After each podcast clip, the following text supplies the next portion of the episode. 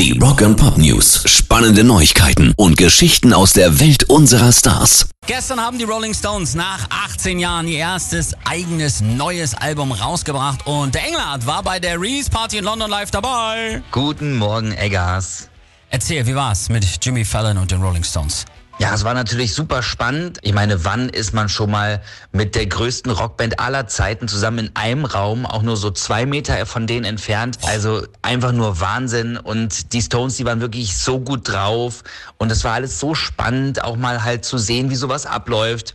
Der neue Song Angry ist wirklich gut. Wir haben auch das Musikvideo dazu gesehen. Das war auch richtig cool. Also alles in allem wirklich eine krasse Erfahrung. Dann dazu noch London bei bestem Sonnenschein. Also das ist wirklich eine einmalige Erfahrung gewesen. Ich habe es gestern schon mal ganz kurz anklingen lassen. Ich bin zum Glück kaum neidisch gewesen. Was äh, war denn ein ganz persönliches Highlight?